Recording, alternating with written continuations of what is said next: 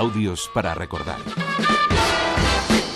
El mundo del circo siempre ha atraído a grandes y a chicos, aunque a estas alturas de siglo parece que no sea así, y sea en este presente el circo tradicional algo venido a menos en favor del contemporáneo.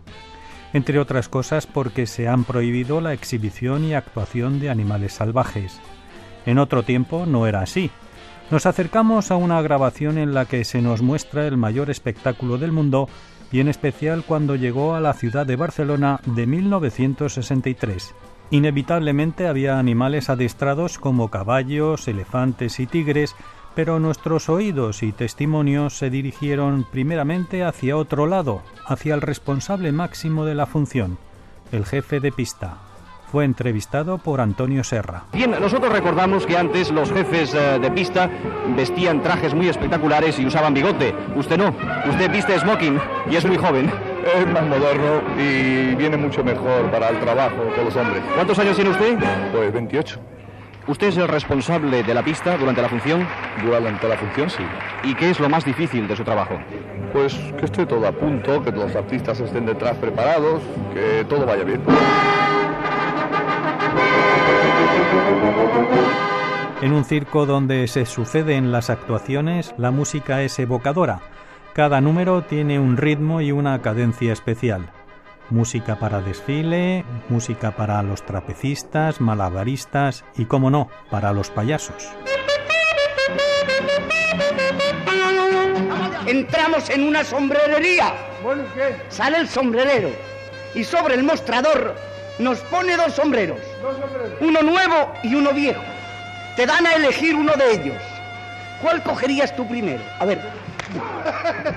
Eres un crío, desde luego, de, de lo que no hay, vamos. Los payasos son los reyes del circo, quienes arrancan las mayores risas y aplausos. ¿Qué es lo que más te gusta? ¿Los payasos, los equilibristas? El payaso. Los payasos. ¿Cuántas veces has ido al circo? Dos ¿Dos veces? o tres. Dos o tres veces. ¿Te diviertes mucho esta noche? Sí. Todos estos sonidos forman parte del reportaje del programa Imágenes Radiofónicas emitido en 1963.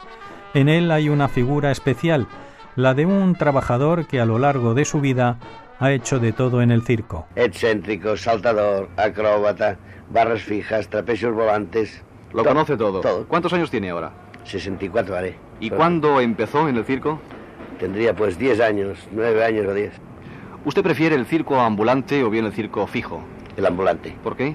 Porque es como un pueblo, un pueblo que, que anda. Bueno, nadie mejor que usted para decirnos si hay buen compañerismo entre los artistas del circo. Yo creo, a mi entender, que es donde hay más compañerismo. Porque es como una familia.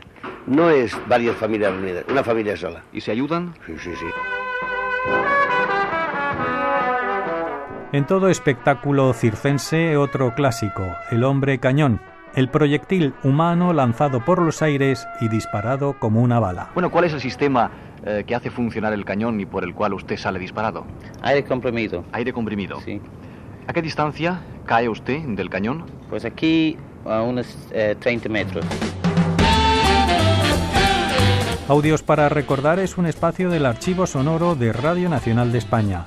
María José Pérez Morales y Antonio Buitrago, Radio 5, Todo Noticias.